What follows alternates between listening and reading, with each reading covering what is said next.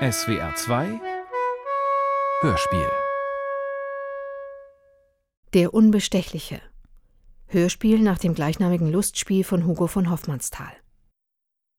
Wahrlich? Ja, Eva. Sind die Fremdenzimmer endlich vorbereitet? Frau Baronin, ich bitte gehorsamst, dass ich davon nichts gewusst habe, wenn jetzt plötzlich die Frau von Galatis allein kommt, ohne den Herrn Gemahl. Wenn man die Einteilung so gemacht hätte, wie ich vorgeschlagen, und hätte dem Fräulein Amrein das kleine Jägerzimmer neben der Frau von Galatis gegeben, dann Mach wären... es kein Geschwätz, Wallisch. Anordnungen treffe ich und zu ihrer Durchführung ist der Theodor eingesetzt. Und damit basta. Ach, wo habe ich denn wieder das Telegramm hingelegt? Da liegt es, Euer Gnaden. Ja, danke. Den Kutscher will ich sehen, wie er ist in der Stahljacken. Sehr wohl, Euer Gnaden. Eintreffe Zollendorf 3.11 Uhr. Herzlich Melanie. Das Telegramm ist in der Früh da gelegen. Also heißt das jetzt heute oder morgen? Das ist eine zu dumme Form. Kann sie nicht hinschreiben Mittwoch? Was hat sie nur Melanie zu unterschreiben? So intim sind wir nicht. Und um 3.11 Uhr kommt gar kein Schnellzug an, so viel ich weiß. Also kann dieses Spatzengehirn von einer Modepuppe nicht ordentlich im Fahrplan nachschauen? Herr Gnoden haben noch mir geschickt. Ja, bitte. Es sind auf beiden Bahnhöfen Gäste abzuholen. Da haben Sie das Telegramm. Danke. Und erkundigen Sie sich auf der Station, wann der Zug ankommt, von, von dem hier so beiläufig die Rede ist. Äh, äh, möde Herr Gnoden Kohlsams, das geht nicht. Was geht schon wieder nicht? Jo, zweierlei Abholungen am heutigen Nachmittag. Die Schimmel müssen geschont werden. Und auf der Maskotte ist der Stallbursch in die Stadt geritten, den Schlosser holen. Was jetzt? Befehl vom jungen Herrn Baron. Es ist eine Dachreparatur. Sehr dringend, bevor die Gäste da sind. Also richten Sie sich ein, wie Sie können. Ihr ewiges, das geht nicht, das will ich nicht mehr hören. Warum geht denn alles, wenn der Theodor dahinter ist? Milde Gehorsams, der Theodor versteht nichts vom Stalldienst. Amelie. Der Herr General kommt. Was stehen Sie denn da noch herum? Geht's schon? Äh, sehr wohl, Herr Gnoden. Amelie, Sie ärgern sich ja. Aber nein, meine Leute ärgern mich. Der Theodor hat mir doch am 1. gekündigt. Was? Heute ist der 14. und er hat bis zu dieser Stunde seine Kündigung nicht zurückgezogen. Sich obendrein krank gemeldet. Theodor? Ja, das ist ja. Naja, das ist von allen Dingen auf der Welt, die hätten passieren können, ungefähr das einzige, mich vollkommen aus der Fassung Ja, zu wie ist bringen. denn das möglich? Das kann sich ein Dienstboot doch nicht unterstehen. Ah, da, Sie wissen sehr genau, der Theodor ist doch kein Dienstboot, sondern, sondern eben der Theodor. Außerdem habe ich es ihm vor zwei Jahren schriftlich gegeben, dass er jederzeit berechtigt sein soll, sich in den Ruhestand Na, zurückzuziehen. und da hat dieser Kerl nicht so viel Herz, so viel Anhänglichkeit an Sie. ich bin ihm genauso gleichgültig, wie allen Menschen eine Frau meines Alters ist. Oh, Amelie. Also ich werde jetzt selbst den Theodor in seinem Zimmer aufsuchen. Er war ja vor 27 Jahren Ulan in meiner Schwadron. Aber um Gottes Willen keinen martialischen Ton. Sie kennen doch seine krankhafte Empfindlichkeit. Ja, Aber vielleicht, dass, dass irgendwelche außerordentliche Konzessionen. Störe ich? Mama? ich wollte ohnehin gerade gehen, Jaromir. So, wohin denn, Ado? Zu Ihrem aufsässigen Diener. Ich habe da eine Mission. Mama, äh, ich höre, der Theodor hat sich zur Abwechslung wieder einmal in den Schmollwinkel zurückgezogen. Ja, ich hab das ja gleich gesagt, Mama. Wie er vor vier Jahren, knapp nach meiner Heirat, sein Bon Plaisir zu erkennen gegeben hat, aus meinen Diensten wieder in die deinen zurückzutreten. Er liebt eben Szenen. Und da mir Szenen beiläufig das Verhassteste von der Welt sind. der Theodor ist ein ganz ausgezeichneter Mensch. Ohne Frage, er ist ein Erzengel. Aber ich vertrage eben nicht, einen Erzengel als Diener zu haben, in dem alle paar Monate der Machtkitzel erwacht, mir zu zeigen, dass er der Stärkere von uns beiden ist. Du scheinst die Möglichkeiten dessen, was ein beschränktes Hauspersonal leisten kann, zu überschätzen. Wieso? Sonst hättest du nicht heute, an dem Tag, wo deine verschiedenen Freundinnen von sämtlichen Bahnhöfen abzuholen sind, den zweiten Kutscher zu Pferd in die Stadt geschickt, um den Schlosser für eine schließlich gleichgültige Dachreparatur herzubestellen, Ja, pa- die auch später. Nein, pardon, Mama. Diese Dachreparatur ist unaufschiebbar. Es ist unmöglich, in der Nacht ein Auge zuzumachen, wenn eine losgerissene Dachrinne an ein wackelndes Eisengitter schlägt. Das muss ich als Bewohner der Mansard schließlich wissen. Ja, Du hast dir oben ein Schreibzimmer eingerichtet. Du schlafst ja nicht oben. Hm? Äh, ja, doch. Seit einer Woche. Ach so?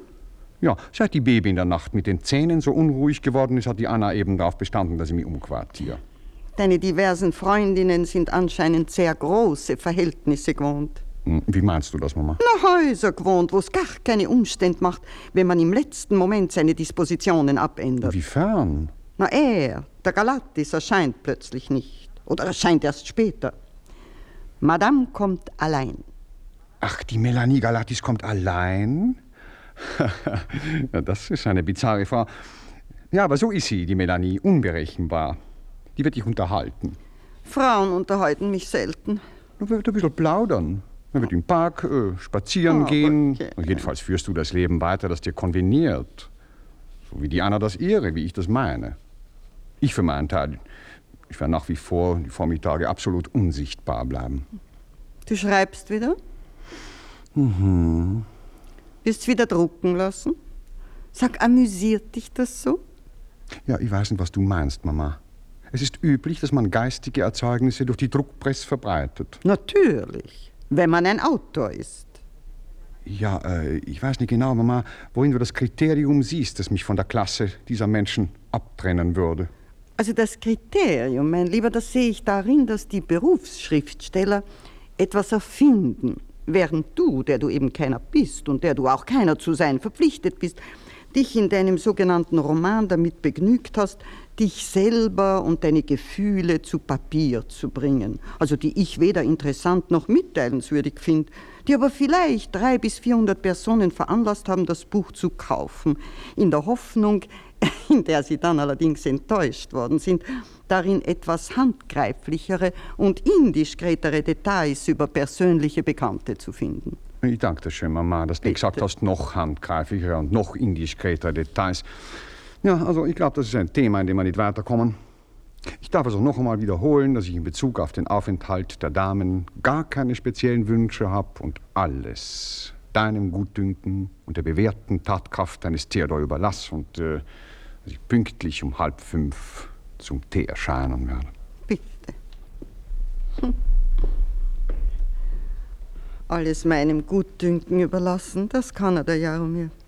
Er amüsiert sich und kümmert sich um rein gar nichts. Am allerwenigsten um seine eigene Frau. Müsst doch einmal mit ihr reden.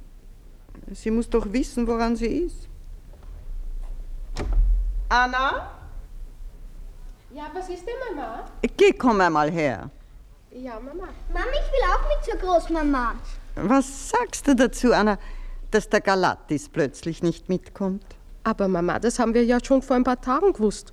Hat dir denn der Jaromir... Keine Silbe, er war selber sehr erstaunt. Du musst verzeihen. Er braucht ein solches Maß von Vertiefung, dass er für alle anderen Sachen zerstreut ist. Du weißt ja, er schreibt wieder ein Buch. Ja. Der Jaromir darf unter keiner Bedingung durch irgendetwas, was mit den Gästen zusammenhängt, belastet werden. Er hat mir das erklärt. Er ist, wenn er an einem Werk arbeitet, von einer einfach nicht vorstellbaren Empfindlichkeit und Verstimmbarkeit. Ah, er lässt sich sehr gehen, der gute Jaromir. Ich glaube, Mama, davon haben wir beide keine Vorstellung, was in einem solchen Fantasiemenschen vorgeht. Wenn in diese innere Einsamkeit plötzlich die Menschen sich eindrängen? Da kommt der Onkel Ado. Warst du beim Theodor, Onkel Ado? Liegt er im Bett, hat ein seidenes Kapperl auf? Also was war, Ado? Er sagt, er wäre überrascht, dass Sie Ihrerseits überrascht seien, wo Sie doch vor 14 Tagen seine Kündigung zur Kenntnis genommen hätten. Es scheint, dass dieses Ignorieren Ihrerseits die Sache verschlimmert hat, Baronin. Aber er tut mir doch sowas nicht an, ohne eine schwerwiegende Ursache. Mami, darf ich jetzt zum Theodor hinaufgehen? Ja, lauf hinauf und sag dem Theodor, dass ich zu ihm hinaufkommen und mit ihm sprechen will. Sag in drei Minuten. Ja, Mami. Das ist doch unmöglich, eine junge Frau wie Sie. Er liegt doch schließlich im Bett. Lassen Sie sie, wann sie will, Ado. Sie sehen der Gnad beim Theodor. Vielleicht erreicht sie was. Ich habe zwar das Gefühl, dass er mich hasst. Im Gegenteil. Er hat manchmal eine Art, mich anzuschauen, als ob er mich fressen wollte. Mir ist alles an ihm unbegreiflich. Mami, der Theodor wird gleich herunterkommen. Und warum er von uns weggehen will, habe ich ihn gefragt und da hat er gesagt, das Ganze passt ihm nicht. Und er wird es der Großmama schon erzählen. Das Ganze passt ihm nicht. Bubi, hat er gesagt, es passt ihm nicht mehr oder es passt ihm nicht? Weiß nicht mehr. Das wird sich ja alles ganz gut aufklären und ebnen lassen. Somit bin ich hier überflüssig und küsse die Hand, Mama. Komm, Bubi, wir fahren jetzt auf die Station. Also, das ist schrecklich, Amelie. Was irritiert Sie, Ado? Dass das gerade im Juni hat sein müssen, dass eine solche Unruhe dieses Haus erfüllt. Was hat denn das mit dem Juni zu tun? Aber Amelie, vor 30 Jahren, am 11. Juni, Sie und ich.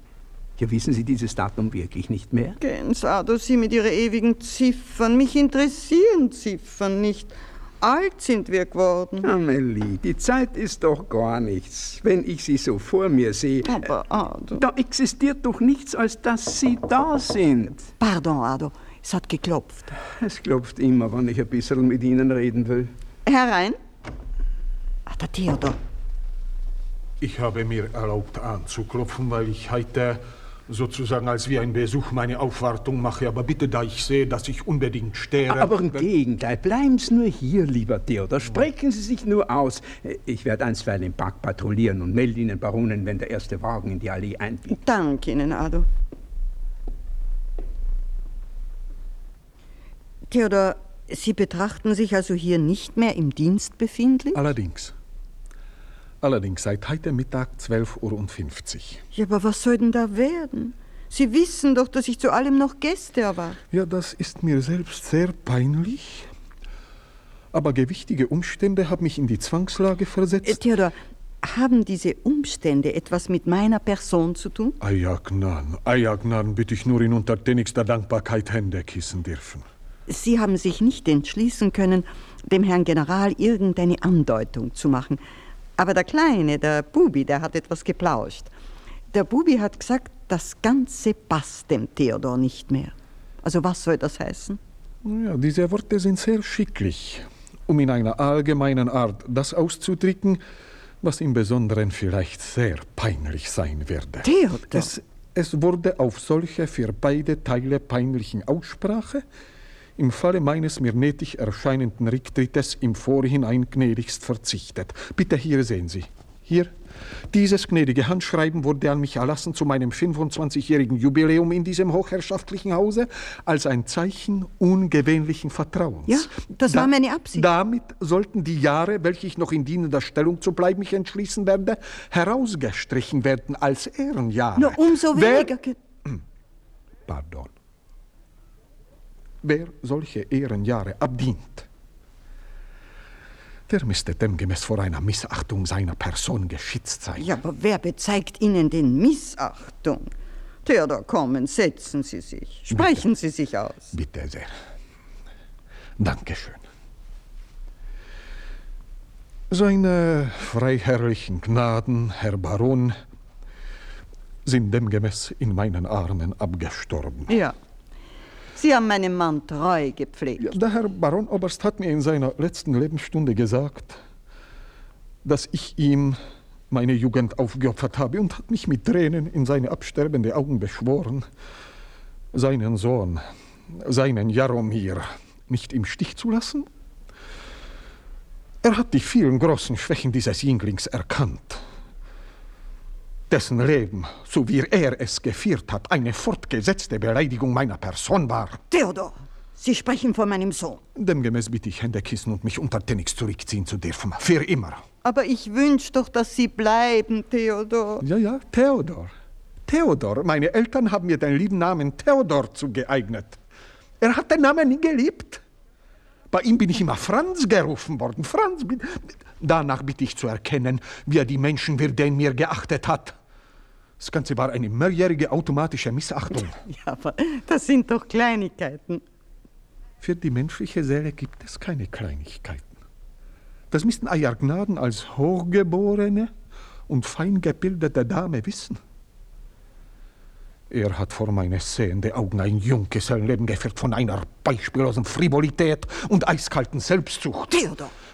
Bitte, ich habe es ertragen.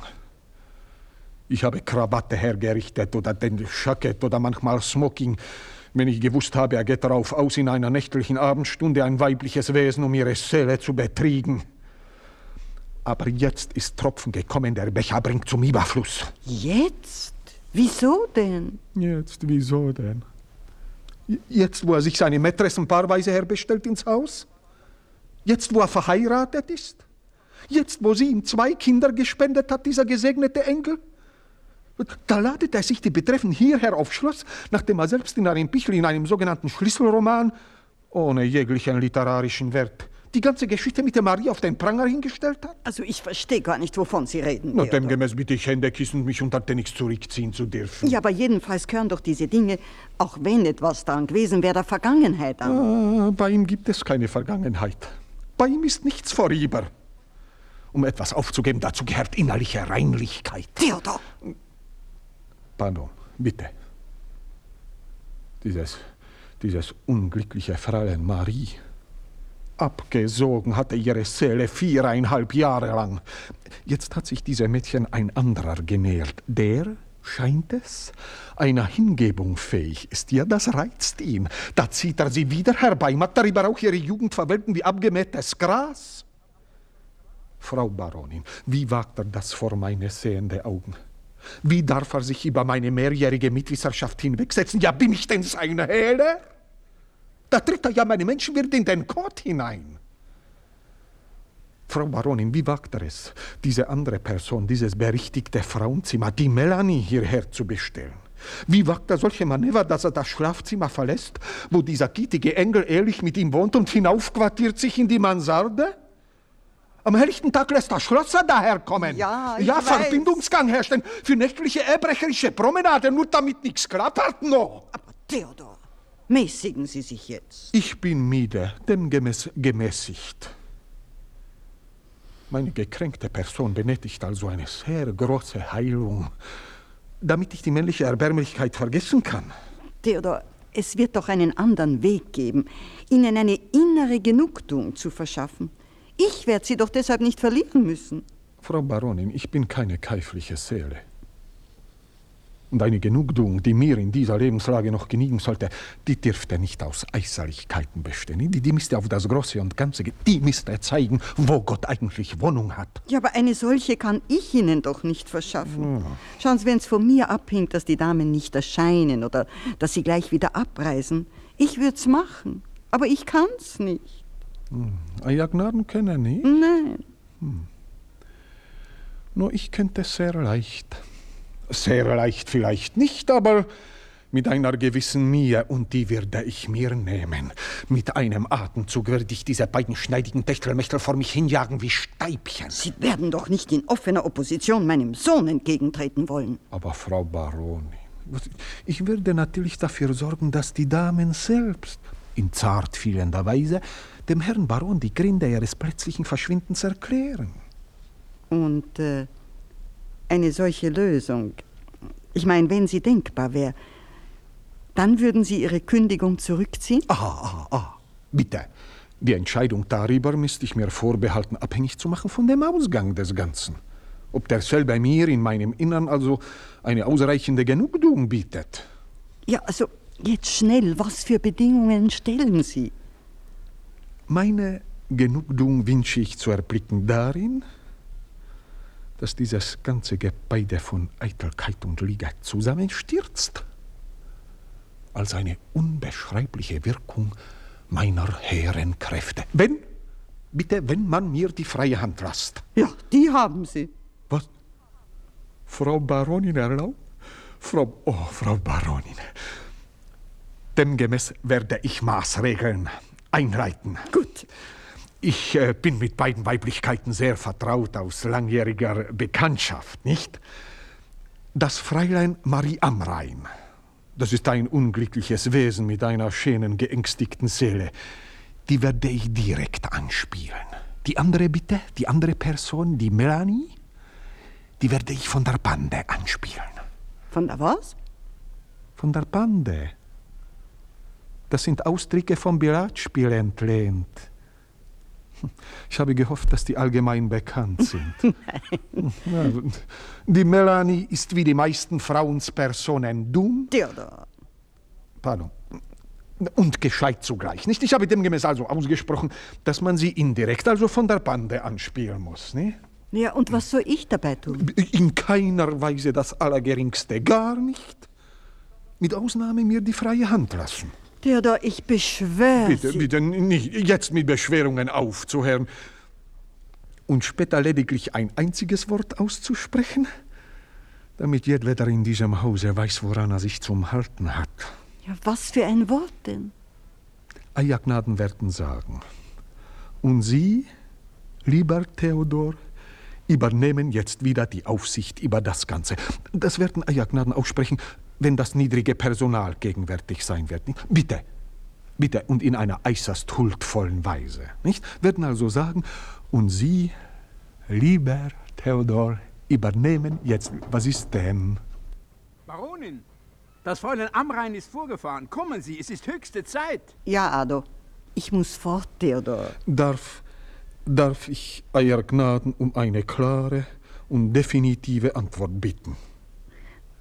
Also gut, Theodor, ich, ich werde sagen, Ja?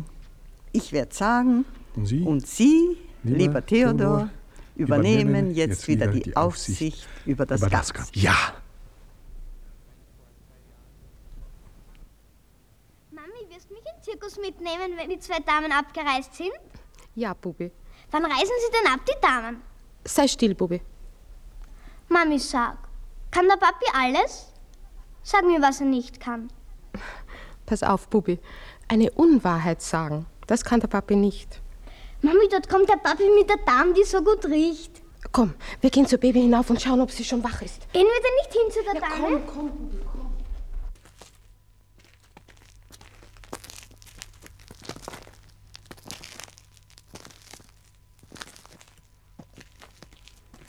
So, hier ist eine Bank. Wir sollten uns ein bisschen ausruhen, nicht?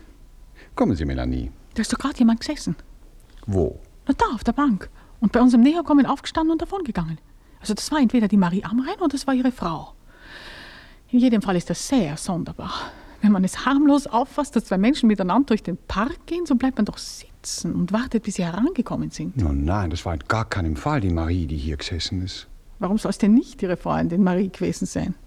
Ich habe das deutliche Gefühl gehabt, dass es jemand ist, der uns in einer offensichtlichen Weise aus dem Weg geht. No, no, nein, das kann nicht die Marie gewesen sein.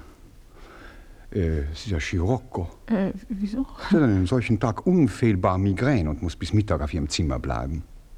Es geht aber doch fast gar kein Wind. Na, das macht nichts. Muss kein Wind gehen. Wenn die Luft so glänzt, dann ist Scirocco. Dann sehen die Blumen und die Bäume schöner aus denn je. Übrigens auch die Frauen.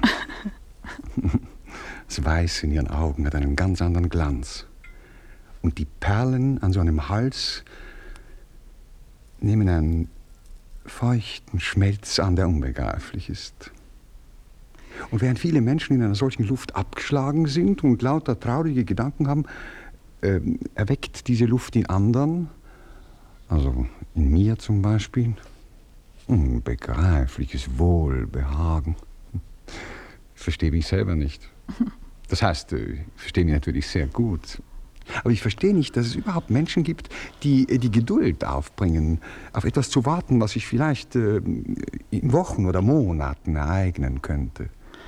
Während äh, doch schon ein unbegreifliches Maß an Geduld dazu gehört, sich zu sagen, dass man frühestens heute Abend. Ich glaube, Sie haben mich auf etwas aufmerksam gemacht und ich gehöre zu den Menschen, die diese Luft eher auf unangenehme Gedanken bringt. Es war mir zum Beispiel gestern Abend noch ganz gleichgültig, dass Ihre Freundin Marie wieder hier ist. Aber heute ärgert es mich, dass diese blasse Märtyrerin überall dort auftaucht, wo ich sie treffe. Nun nein, dass sie vorig sah in Gebhardstetten, war ein reiner Zufall gewesen. Hm, Es gibt keine Zufälle. Ich habe mir auch gestern Abend noch keine Gedanken darüber gemacht, dass Sie mir auf der Veranda unter dem Vorwand mir die Plejaden, oder wie heißen die? Ah ja, die Äh, Plejaden, ja, ja, zu zeigen, gesagt haben, dass Ihre Frau bis heute nicht weiß, wie oft wir uns im April in Gebhardstetten getroffen haben. Ja, also auch ganz überflüssig, dass sie es erfährt. Ja, aber heute scheinen mir alle diese Dinge in einem höchst unangenehmen Zusammenhang. Auf diese Art bin ich ja von der Diskretion ihrer schmachtenden Freundin abhängig. No, no, die gute Maria hat doch keine Ahnung von uns beiden. Also ich finde die gute Marie unglaublich. Hat sie noch nicht genug von der Publizität, die ihr neuer Roman ihr gegeben hat? Muss sie sich noch ein bisschen mehr kompromittieren? Nun, ist doch ein Engel an Güte. Sie ist nicht imstand, irgendetwas, was von mir ausgeht, in dem hässlichen Licht zu sehen, in dem, wie es scheint, die Welt die Dinge sieht.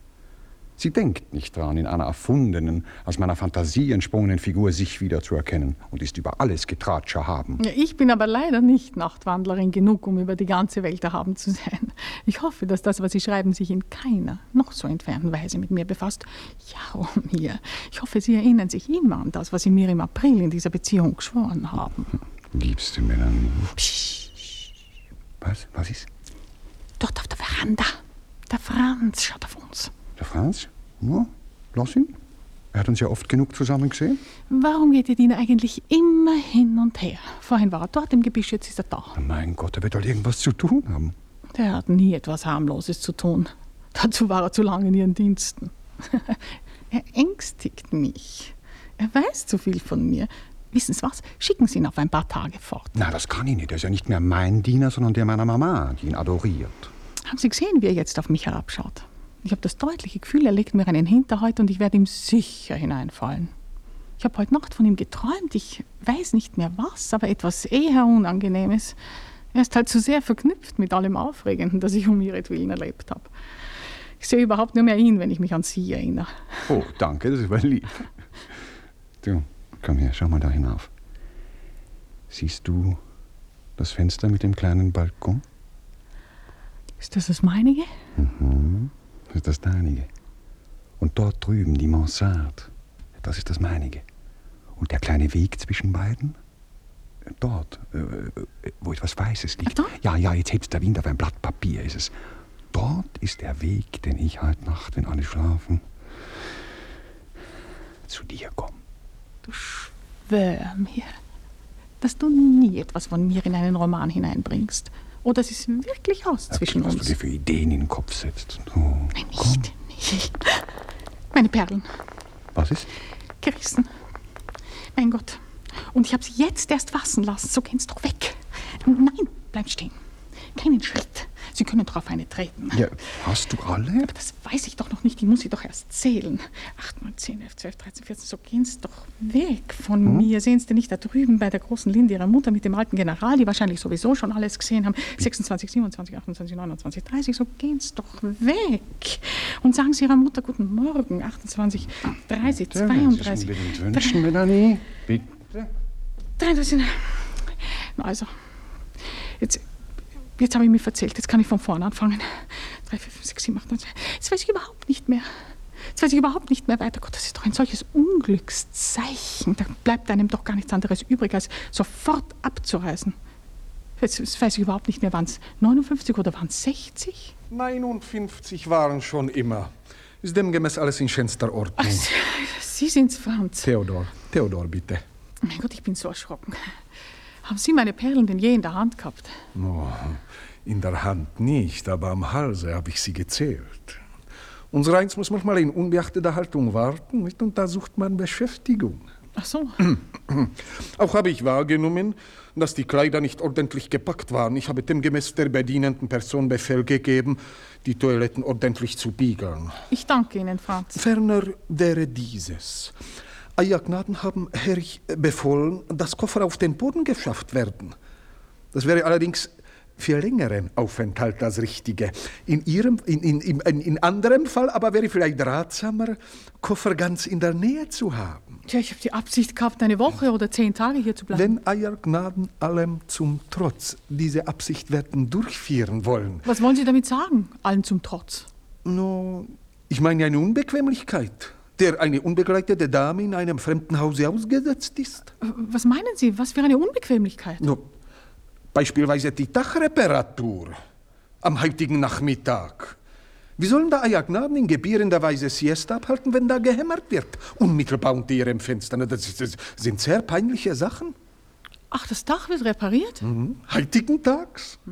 Natürlich, man könnte auch aufschieben, aber wenn da beispielsweise heute Nacht ein Wind käme, da, da sind so Gitterteile am Blech, die klappern. Dass kein Mensch ein Auge nicht zumachen kann. Ne? Und gerade zwischen Euer Gnaden Ihrem Fenster und dem Herrn Baron seinem nächtlichen Arbeitszimmer. Freilich, wenn kein Wind nicht käme, da müsste schon jemand gerade herumlaufen als wie ein Somnambuler. Damit es zu einem Klappern käme. Und so hören Sie doch auf mit Ihren meteorologischen Betrachtungen. Sehen Sie denn nicht, dass ich ein bisschen nervös bin? Ja, ja, ja, ja, ja, ja, ich sehe, ich sehe. Deshalb frage ich ja, wer sollte bei uns solche nächtliche Exkursionen unternehmen? Ah, da fliegen ja etliche Papierbogen herum, gerade wie Hexen da vom Balkon von Herrn Baron. Ah, Das ist mir aber sehr peinlich, dass ich das wahrnehme. Warum? Warum ist Ihnen das peinlich?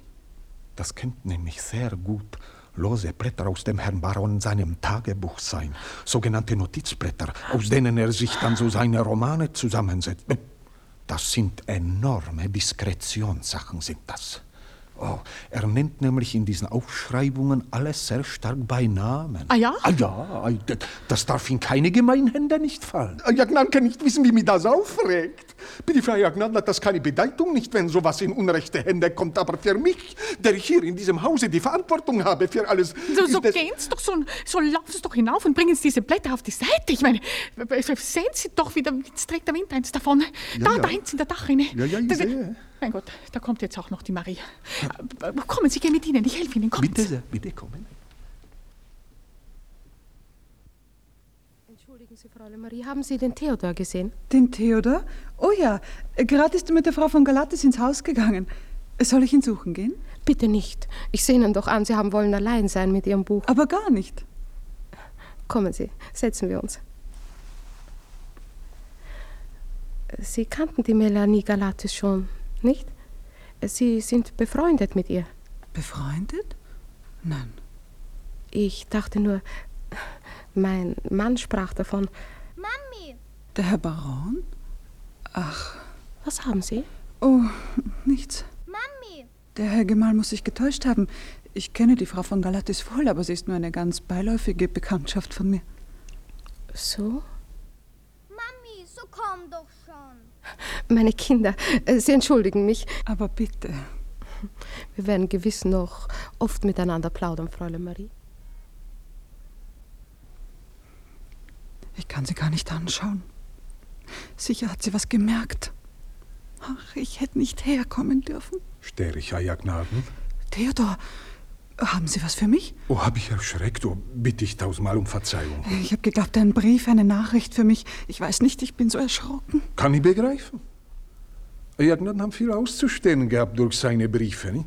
Ich war Überbringer, muss Ihnen ja mein Gesicht schon unangenehm sein. Theodor, haben Sie einen Auftrag für mich? Meinen vielleicht wieder einen solchen wie an dem gewissen 17. April? Wo Euer Gnaden in meine Arme hineingestürzt sind, schon bereits als wie eine Tote? Nein. Aber ich erlaube mir zu bemerken, Euer Gnaden hätten nicht herkommen sollen. Ja, ja, Sie haben ja recht, Theodor. Sie, Sie müssen dem Herrn Vater Aufregungen ersparen. Ich habe ihn gesehen, so vor vier Wochen in der Stadt. Also bitte, ich verstehe mich auf Gesichter.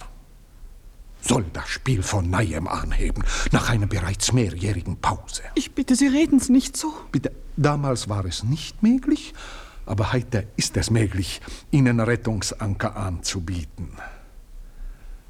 Euer Gnaden sind mit schlechtem Gewissen hergekommen. Mit einer Unwahrheit gegen den Herrn Vater. Theodor, was erlaubt ich Sie sich entnehme das, indem der Herr Vater seinen täglich pünktlich besorgten Brief auf einem Umwege schickt.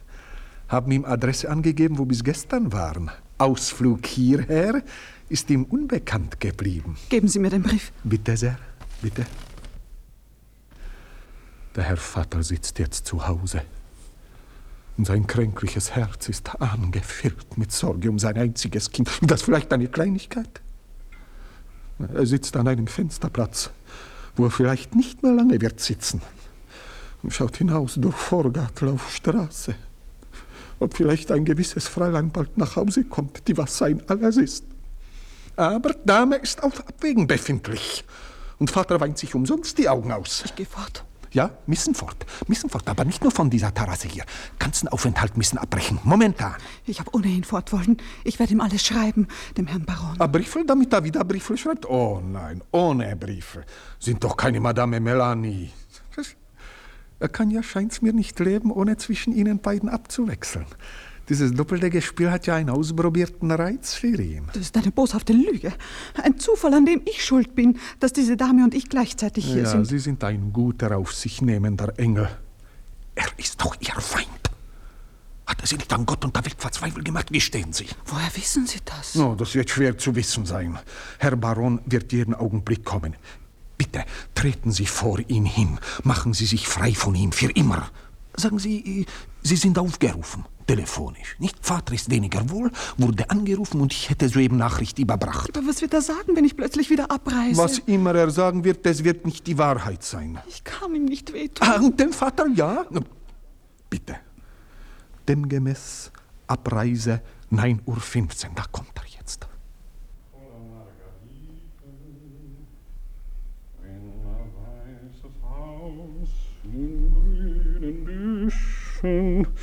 Oh, Marie. Ja, Romir. Ich äh, muss fort. Heute noch. Mein Vater ist weniger wohl. So Sie meine Nachricht? Wann? Durch wen? Ihr Diener Theodor. Es ist telefoniert worden. Marie. Ich muss fort. Marie. Ja, Romir, nicht mir verderben diesen einen schönen letzten Tag. Ich war hier, ich habe diese Luft geatmet, ihre Kinder gesehen, ich habe in ihrem Haus gewohnt, bin in ihrem Garten gesessen. Marie, du hast mich doch noch lieb. Sonst wärst du doch nicht gekommen. Du kannst doch nicht plötzlich aufhören, zu mir zu gehören. Ich will fort, ich, ich muss fort. Ach, du bist eifersüchtig. Nein, Auf die Melanie? aber nein. Na, ist es denn die Möglichkeit? Dir zulieb habe ich eingeladen. Mir zulieb? Na ja, dir zulieb. Ich weiß doch, in dir sitzt diese Angst, dass du mich zu sehr belasten könntest. Du bist meinen Tag nicht ganz. Geh, Schau, dir zulieb habe ich das alles arrangiert. Jetzt kannst du mich doch nicht im Stich lassen. Ich habe es vor meinem Vater verheimlicht, vor allen Menschen gelogen. Ich muss fort. Na ja, du bist eine Egoistin geworden. Ich? Du, Marie. Mein Gott, du weißt doch, bis zu welchem Grad, Marie, ich mich einfach selbst verliere, wenn mich nur der Verdacht anweht, dass das Leben, der unbegreifliche, unbeschreibliche Fond der Existenz selbst, wenn das ich mir versagen könnte. Ja, begreifst du denn nicht, dass du mich nicht im Stich lassen darfst? Was Sie brauchen, das wird Ihre Frau Ihnen geben, Ihre Kinder. No, nein, no, nein, das sind Ausflüchte. Bitte sprechen wir nicht von mir. Sprechen wir ernsthaft von dir. Was war denn der Inhalt deiner Existenz? Ja, du. Aber ich muss fort. Hm, ah, du bist auf meine Frau eifersüchtig. Nein. Ist das denn die Ich bin nicht Möglichkeit? eifersüchtig. Ich segne alles, was Sie umgibt, wenn Sie mich nicht hindern, fortzugehen. Marie, Geben Sie mir nichts mehr. Kein Wort. Keinen Brief. Marie? Mit was für Augen schaust du denn auf mich?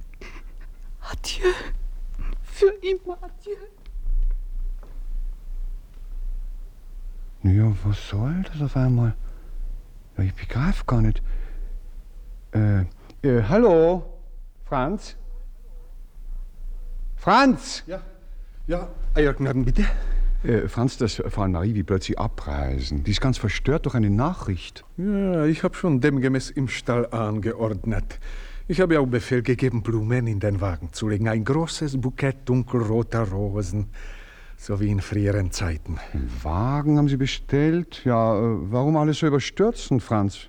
Warum alles in der Mama, im militärischen Tempo? Hm, Vielleicht wird das gnädige Fräulein die Abreise doch noch hinauszögern. Die wird nicht länger hier bleiben. Die habe ich direkt in Gang gesetzt. Was? Ich habe Abreise anbefohlen. Äh, ich habe demgemäß direkt im Stall anbefohlen, weil keine Aussicht war, das gnädige Fräulein durch meine noch so inständigen Zureden zurückzuhalten. Äh, da, die Melanie. Äh, äh, Frau Galatis äh, ruft nach Ihnen. Ja, da gehe ich lieber. Jawohl, Eiergnaden. Ah, da sind Sie, Herr Franz. Theodor, Theodor, bitte. Eiergnaden wünschen? Äh, Ich habe Sie gerufen, Franz, weil Sie der Einzige hier vom Personal sind, der mich kennt und den ich auch kenne. Sehr wohl, bitte. Ich fühle mich nicht ganz wohl. Ah? Aber ich wünsche Ah? nicht, dass zu den Herrschaften darüber gesprochen wird. Befehlen, dass in stille Abreise vorbereitet wird? Nein, das ist gewiss nicht notwendig. Es ist ein Zustand, der wechselt. Befehlen, dass Doktor geholt wird? Nein, nein, ich möchte nur für alle Fälle meine Jungfer hier haben, verstehen Sie mich? Trachten Sie eine Verbindung mit Waldsee zu bekommen, ich werde selbst sprechen. Eine Verbindung kommt leider für gewöhnlich, wenn Herrschaften beim Speisen sind. Dürfte ich um Auftrag bitten? Sie soll herkommen Ja. mit dem Nachmittagszug oder per Auto, also wie immer. Ich will, dass sie um 11 Uhr abends spätestens hier ist. Ich werde mit allem Nachdruck so ausrichten. Das ist eine Kleinigkeit. Ah ja, das ist doch Ihre nicht Mühe. nötig. No, no, ich sag nicht, ist ja nicht nötig. Ja, noch etwas. Befehl? Äh, es könnte sein, dass mir gegen Abend wieder besser ist. Dann kann die Jungfer irgendwo im Haus untergebracht werden. Aber es könnte natürlich sehr leicht sein, dass mir wieder ängstlich ist. Verstehen Sie mich? Aha, und da möchte Major Gnaden jemanden in nächster Nähe haben. Ne? Müsste man ja direkt neben Major Gnaden im Toilettenzimmer eine Ottomane aufstellen. Exzellent. Aber ich möchte nicht, dass im Haus davon herumgeredet wird. Werde persönlich ganz in Stille vorgehen. Ist ja auch für alle anderen uninteressant. No was, no was. Danke Ihnen, Franz. Bitte.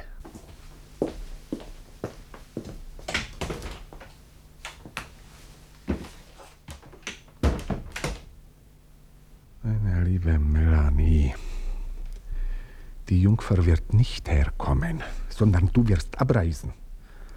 Und zwar noch heute Abend, 9.50 Uhr. nicht ganz wohl. Ja, ich weiß schon, was dir in deine sündhaften Glieder gefahren ist. Die Lektüre von dem Roman ist dir nicht gut bekommen, den ich statt auf den Schreibtisch von Herrn Baron so ganz versehentlich zum Bon Plaisir auf dein Nachtkastal hin platziert habe. Wetten, dass du jetzt die sauberen Memoiren von Anfang bis Ende durchstudierst?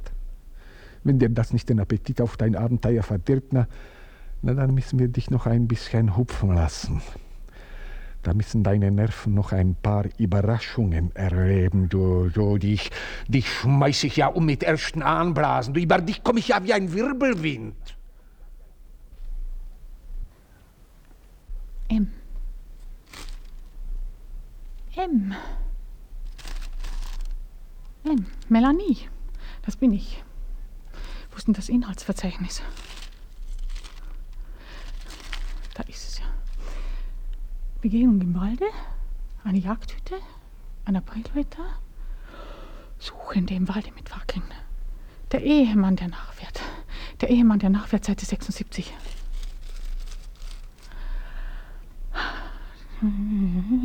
Er nennt ihn zwar Gustav. Was nützt das schon, wenn sonst alle Details stimmen? Kommt da jemand? Jaromir? Ich bin es, Eiergnaden. Franz. Ich bitte untertänigst um Vergebung. Ich habe in Eile schnellsten weggenommen, um zu melden wegen der Jungfer. Ich habe mit großen Schwierigkeiten Verbindung aufgenommen. Sie kommt also. Nicht. Leider, es ist dort herrlich etwas dazwischen gekommen. Was denn? Sie hätten nichts dazwischen kommen lassen dürfen. Ich will nicht allein bleiben. Ich habe Jungfer am Telefon rufen lassen. Sie lässt Hände kissen und lässt melden, dass sie leider nicht abkommen kann, weil dort unversehens die Damen Galatis angekommen sind. Meine Schwägerinnen sind in Waldsee? Unversehens.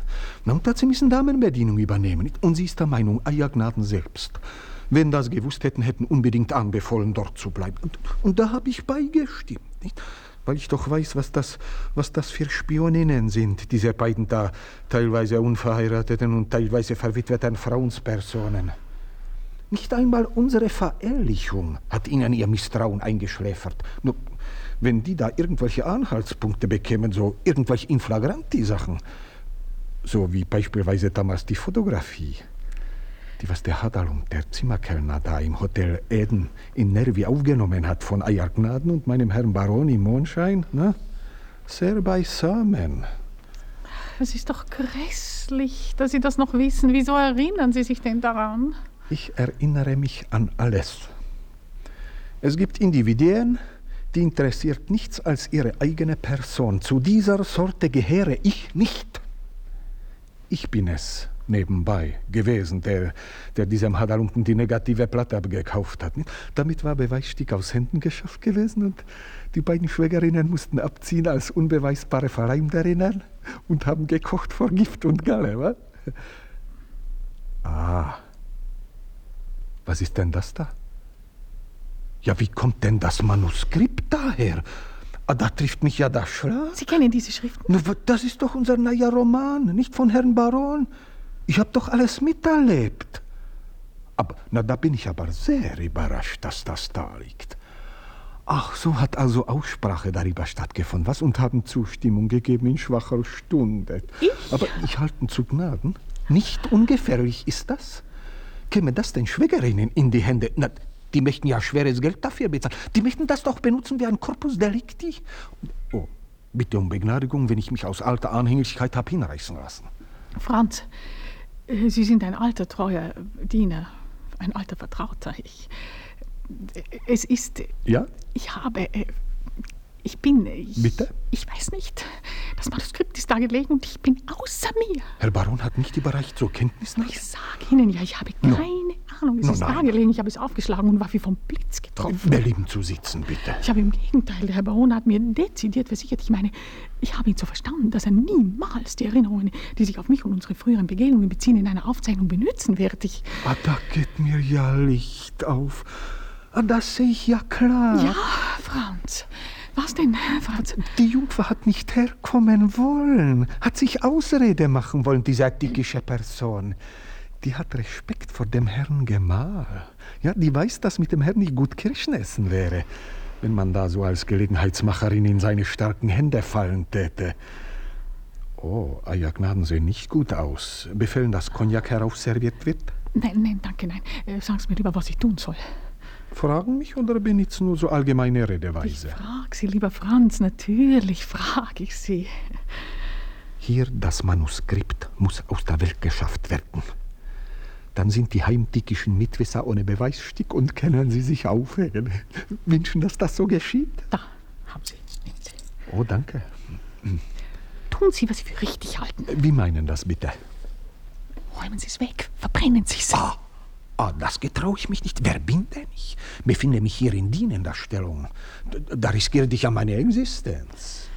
Mein Gott, so Sie mir doch einen Rat. Befehlen Rat? Abreisen. Heute Abend. 9.15 Uhr. Und das da mitnehmen als Eigentum. Man wickelt ein, legt den Koffer, sind Eiergnaden sicher wie in Abrahams Schloss. Aber ich kann doch nicht etwas mitnehmen, das nicht mir gehört. Ah, bitte da nicht, dann wer mit dem Gemäß zurückzieht. Legen Sie es in meinen Koffer, schnell. Ich reise ab. Aha, schlimmstenfalls, man sagt, es ist aus Versehen eingepackt worden und schiebt das Ganze aufs Aushilfspersonal. Packen Sie es in den Kleiderkoffer ganz unten. Ja, ja, ja, bitte. Herein?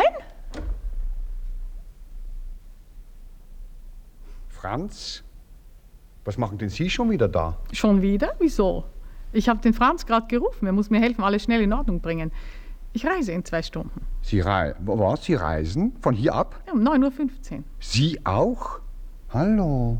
Franz, was soll das heißen? Wünschen, dass ich mich entferne, bitte? Ich gehe, bitte. Warum fragst du denn ihn? Ich will es Ihnen ja gerade erzählen. Ich habe beim Fortfahren von zu Hause kein gutes Gefühl gehabt. Inwiefern? In Bezug auf meinen Mann und diesen Ausflug hierher. Ich habe telefoniert und es war, wie ich gedacht habe. Er nimmt es sehr übel, dass ich ohne ihn gefahren bin. Also, das ist ja Es ungeheuerlich. bleibt mir gerade die Zeit, mich bei Ihrer Mutter zu entschuldigen und Ihrer Frau Adieu zu sagen. Ja, ich bin sprachlos. Wir haben zu wenig an Ihre Frau gedacht, Jaromir. Und auch an meinen Mann. Jetzt auf einmal? Es ist unerhört. Ich habe das heute Vormittag plötzlich gefühlt. Ja, also das ist ja alles ein böser Traum, diese Aufeinanderfolge, diese Duplizität der Fälle. Wieso Duplizität? Ich sage Ihnen doch, ich habe gefühlt, dass mein Mann nicht, äh, es nicht gern hat, nicht gern sieht, dass ich allein hier bin. Ich bin auf einen Sprung hergekommen, um Ihre Ungeduld zu stillen, denn Sie sind ein ungeduldiger Mensch und ich bin eine alte, gute Freundin. Ja, das nennen Sie meine Ungeduld stillen. Ich fahre zurück und komme, wenn es Ihnen recht ist, die nächste oder übernächste Woche mit meinem Mann. Er wird sich hier sehr wohlfühlen. Er hat einen besonderen Sinn für Wesen, wie Ihre Frau eines ist. Ja, also da ist irgendwas passiert, was du mir verheimlichst. Dahinter steckt schon ein Mann, aber bestimmt nicht der deine. Wie schlecht Sie mich kennen, Jaromir. Das könnte einen beinahe traurig machen. Mein Gott, ich kenne dich schlecht. Sie kennen vielleicht manches von mir, aber nicht das, was vielleicht das Beste an mir ist. Nicht die Seite, die zum Beispiel mein Mann kennt. Es ist meine Schuld, ich weiß. Ich habe das vor Ihnen versteckt. Ebenso wie ich vor ihm das andere versteckt habe. Und ich weiß wiederum, Sie verstecken geflissentlich vor mir Ihr Bestes. Ja, ja, und das wäre? ihre Ehe und die große Liebe, die nach einem etwas überstürzten, ihrerseits geradezu frivolen Anfang, diese gerade ehrliche, bezaubernde und in sie verliebte junge Person in ihnen geweckt haben muss. Also, Sie empfehlen mir meine Frau. Ja, also das ist eine Serie. Ja, ihr seid eben eine wie die andere. Sklavinnen eurer mehr oder minder hysterischen kleinen Launen. Seid noch so verschieden voneinander. In einem seid ihr völlig gleich, in einem grenzenlosen Egoismus. Wer erlaubt euch das Herrliche, das uns euch ausliefert, in dieser Weise zu verwalten? Herein? Ayagnan, wenn bestimmt verzeihen, wenn wir mit Backen gleich beginnen. Gepäckwagen geht schon vor 8 Uhr, bitte. Ja, ja, natürlich, packen Sie nur. Bringen Sie auch den zweiten Koffer hier heraus, hier ist mehr Platz. Und geben Sie nur Acht, Franz, dass später dann das zu unterst gelegt wird, was ich Ihnen vorher gegeben habe. Liegt schon. Sehr wohl. Bitte, ich werde beaufsichtigen. Und jetzt bleibt gerade noch die Zeit, mich von allen zu verabschieden. No, no, no, so alles Unsinn, Melanie. Du, schau. Siehst du dort diese kleine Brücke? Hm? Die hätte heute Nacht jemandem ein Weg sein sollen. Einem zärtlichen Freund. Soll sie umsonst gebaut sein? Nicht mehr davon reden, Jaromir. Ich verstehe dich überhaupt nicht. Sie verstehen mich nicht? Wirklich, Jaromir? Sie haben hier in diesem Hause mehr, als Sie verdienen. Und ich habe anderswo das, was schließlich meine Existenz ist. Und darum gehe ich jetzt weg und sie bleibt da. Ja, bitte, also ich verstehe zwar kein Wort, aber ich werde sie zur Mama begleiten. Nein, ich möchte, dass Sie mich allein gehen lassen. Und über das, was ich Ihnen gesagt habe, ein ganz kleines bisschen nachdenken. Theodor, Euer Gnaden. haben Sie eine Ahnung, wo ich mein Lorgnon habe liegen lassen? Oh, bitte, hier ist es, Euer Gnaden, bitte hier. Danke. Was sagen Sie dazu, Theodor, dass jetzt beide Damen auf einmal abreisen müssen? Na, das ist doch eine außerordentliche Überraschung. Danke untertänigst für gnädige Anerkennung. Ich habe ja nichts gesagt. Oh, haben Gietichs zu erkennen gegeben. Darf ich eintreten, Amelie? Oh, Herr General, Euer Gnaden erlauben, dass ich mich zurückziehe. Bitte. Ado, er bleibt. Er hat seine Kündigung zurückgenommen. Heute ist er wieder ganz der alte Theodor. Haben Sie seinen Gang bemerkt? Ja, das ist der gewisse Gang, den er hat, wenn er mit sich zufrieden ist. Darin liegt ja ein förmlicher Krampf von Hochmut. Ich habe auch gleich was mit ihm abgemacht. Sie wissen doch, dass mein Mann, wie er Militärattaché in Konstantinopel war, den Theodor überall mitgenommen hat. Nach Smyrna, nach Damaskus, ich weiß nicht wohin noch. Amelie, Sie wollen wieder reisen? Das glaube ich. Und nicht mit einer idiotischen Jungfer, der ich das Handgepäck auf alle Perrons nachtragen muss und der ich den Kopf halten muss, wann sie seekrank wird. Der Theodor ist ein idealer Reisemarschall. Ach, Amelie, ich hab's ja geahnt, dass Sie wieder reisen wollen. Ich hab satt, unter diesem ewigen Regenhimmel Neuralgie zu haben. Ich möchte noch einmal, noch einmal unter dieser goldenen Luft in einem hellen Kleid auf einer Hotelterrasse sitzen und Minaretts vor mir sehen. Sie werden lange wegbleiben. Halbes Jahr hoffentlich. Aber Amelie, wie soll ich denn das aushalten? Und wenn ich Ihnen sage, dass der Theodor, ohne dass ich ein Wort davon gesagt hätte, den Gedanken aufs Tapet gebracht hat, wie es denn wäre, wenn Sie mir nach Smyrna oder Athen entgegenkämen. Ich darf Ihnen entgegenkommen? Wenn es Ihnen nicht zu unbequem ist, einen Schiffskoffer zu packen. Amelie. Äh, Ach so. Aber nur, weil es der Theodor proponiert hat. Aber Ado, ohne Sie wäre ich doch die gewisse alte Person, die in Kurorten und Hotels einsam und mürrisch dasitzt und von der niemand begreift, wozu sie noch auf der Welt ist. Amelie. Des Weinens doch nicht gleich. Sie haben doch früher ein Regiment kommandiert. Eine Brigade. Oh, pardon. Komm nur, Anna. Ich habe geglaubt, der, der Jaromir ist da. Nämlich, die Melanie war gerade bei mir. Ich glaube, sie sucht dich. Sie hat mir versprochen, dass sie im August mit ihrem Mann wieder herkommt. Mama? Ach, da kommt ja der Jaromir. Du, das Fräulein Amrein möchte sich gern verabschieden. Ja, ich komme schon. Äh, Wenn Sie erlauben, Baronin, gehe ich mit. Ja, kommen Sie, Ada. Jaromir, Ja?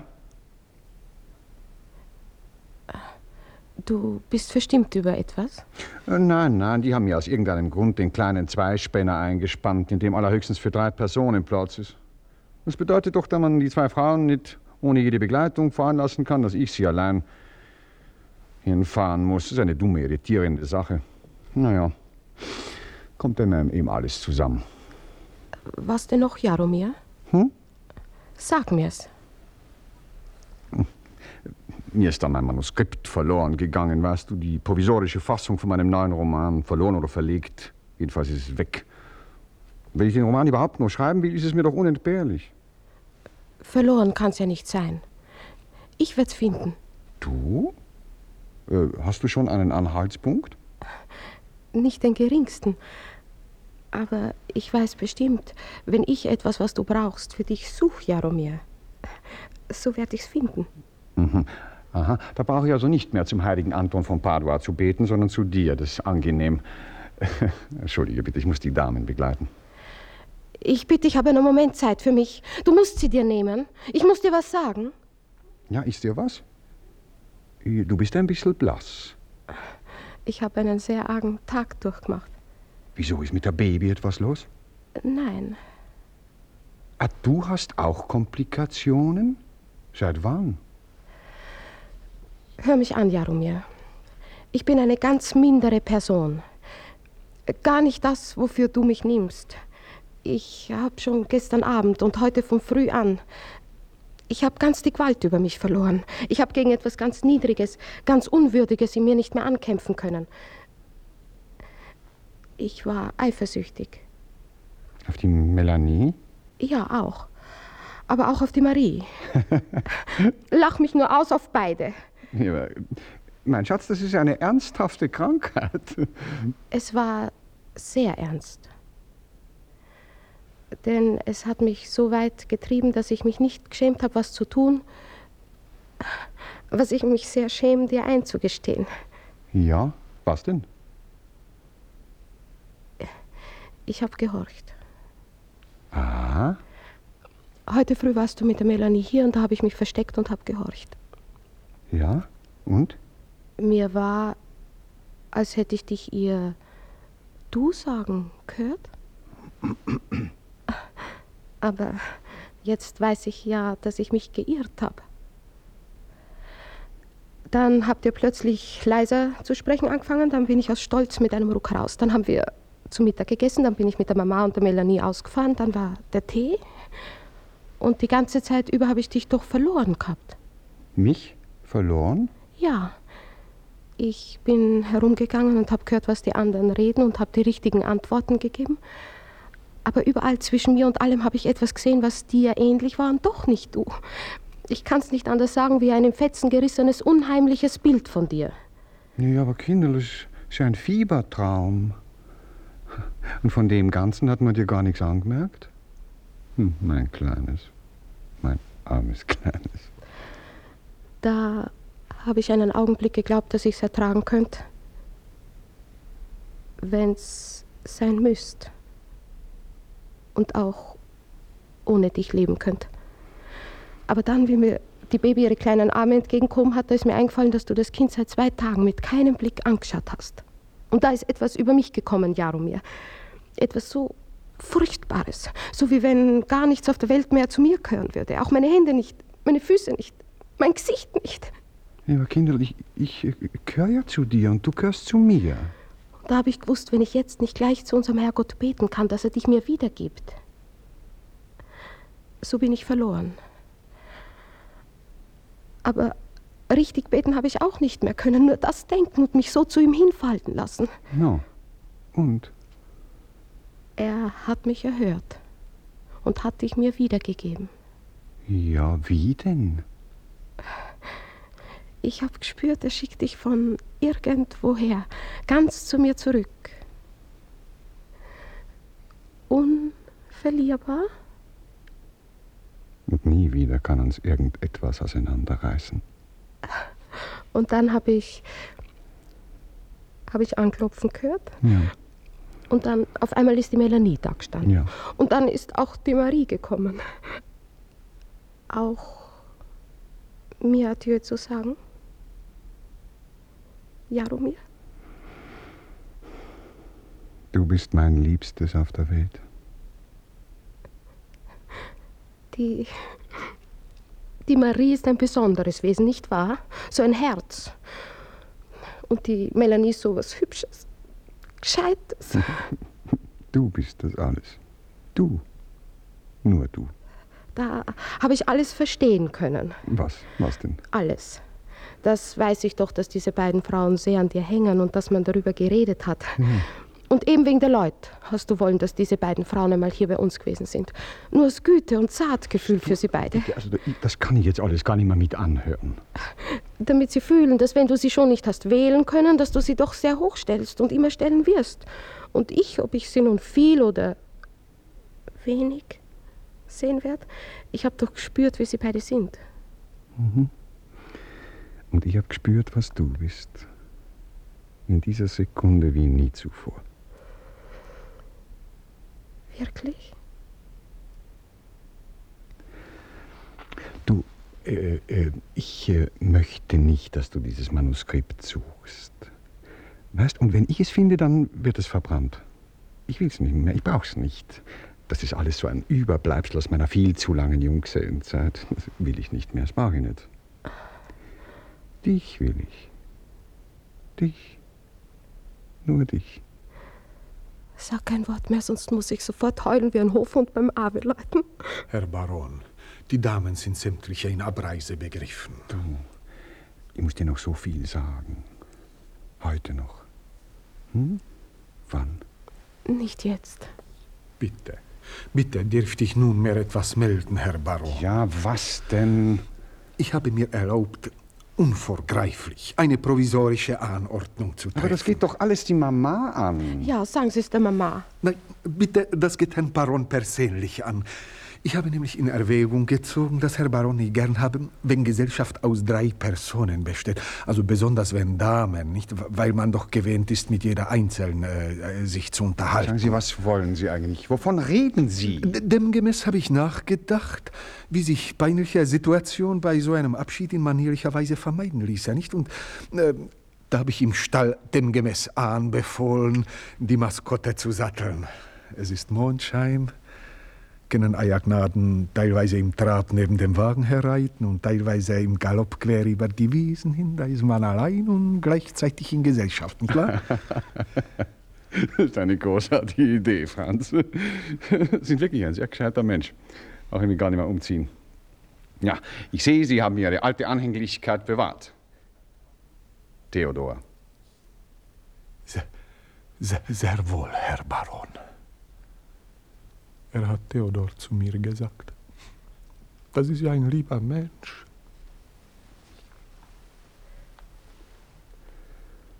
Anna, wenn ich dir sagen könnte, wie ich dich sehe, seitdem du vorhin so zu mir gesprochen hast. Ja, so eine Sehnlichkeit. Wirklich? Mhm. Und das Ganze ist mir unbegreiflich. Ich werde nie verstehen, wie das Ganze zustande gekommen ist. Und wenn ich bedenke, weißt, hinter dem Ganzen steckt so eine Planmäßigkeit. Als ob es jemand darauf angelegt hätte, mich zu mir selber zurückzubringen und damit auch ganz zu dir. Aber wer? Halt der, durch den alles geschieht. Was für Werkzeuge er dazu gebraucht, das können wir ja nie durchschauen. Bitte, bitte, Herr Baron. Gott, wie soll ich denn jetzt weg? Du musst aber und ich muss hinauf zu den Kindern. Du, sag mal, äh, wie sind die Baby jetzt in der Nacht? Was? Schläft sie sehr unruhig? Nur die erste Stunde dann so fest, dass sie nichts hört, aber gar nichts. Ja. Dann äh, darf ich also zu dir kommen? Jetzt schäme ich mich, dass ich das so gesagt habe. Bitte, Herr Baron, Herr Baron, es ist wirklich höchste Zeit. Damen sitzen bereits im Wagen und Frau Baronin zeigen bereits Unwillen. Darf ich kommen? Auch wenn ich es nicht verdient habe? Über die Wendeltreppe. Du.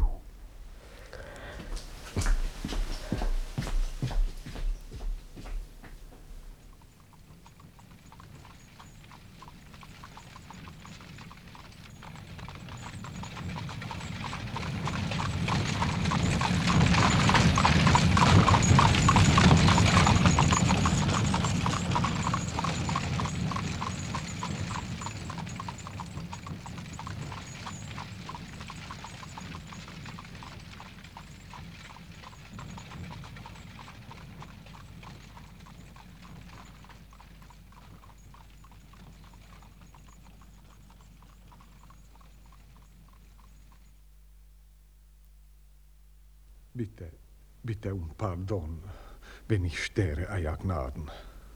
Ach, Sie sind's, Theodor.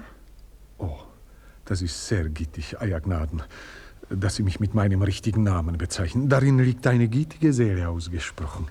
Ich erlaube mir daher für Euer Gnaden die heutige Nacht, no, oder vielleicht besser die morgige Nacht zu beten. Sperren Sie schon zu? Melde untertänigst, ich bin dabei. Aber der Herr Baron muss noch herein. Ich habe ja Licht brennen lassen über Nebentier und auf Wendeltreppe.